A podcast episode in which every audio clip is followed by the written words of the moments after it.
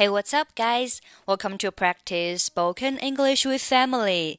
欢迎收听和 Emily 一起练口语，我是 Emily。Before we start the conversation, let's learn some useful expressions. A bit tight, actually.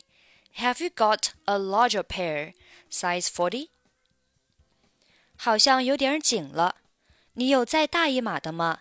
比如四十码。 a bit tight, actually. Have you got a larger pair, size 40? This pair fits me well. I'll take it. How much is it? 这双正合脚，就这双吧，怎么卖？This pair fits me well. I'll take it. How much is it? Okay, let's listen to the conversation. 您好，有什么能帮忙的吗？Hello, may I help you? 您好，我想买一双男鞋给我先生。Hi, I'm looking for a pair of men's shoes for my husband. 您觉得这双怎么样？这双唯有棕色的，你要看一下吗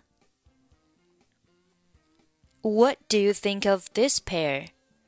I have these in brown too. Would you like to have a look? 这鞋是真牛皮的吗？Are they real cowhide? 是的，这些是百分百牛皮做的，而且这双鞋刚进店，是本季最流行的一款。Yes, they're 100% genuine cowhide. These shoes have newly arrived for the coming season. 能麻烦您给我拿一双四十一号棕色的吗？Could you please get me a pair of size forty-one in brown? 当然可以，给您。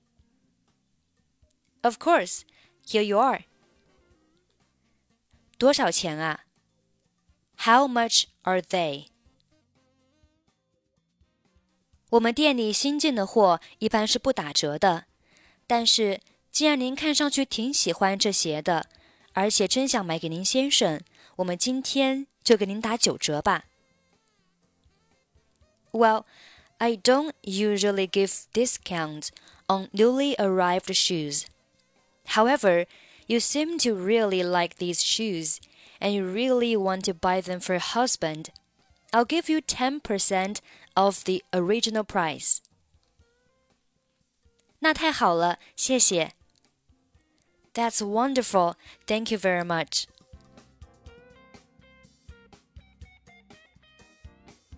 Hello, may I help you? Hi, I'm looking for a pair of men's shoes for my husband.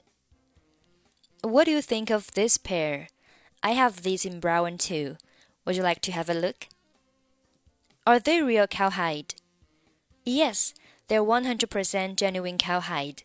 These shoes have newly arrived for the coming season. Could you please get me a pair of size 41 in brown? Of course, here you are. How much are they? Well, I don't usually give discounts on newly arrived shoes.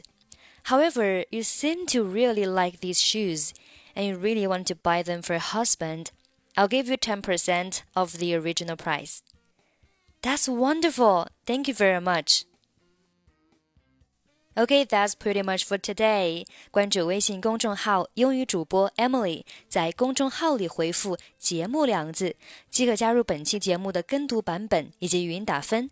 I'm Emily. I'll see you next time. Bye bye.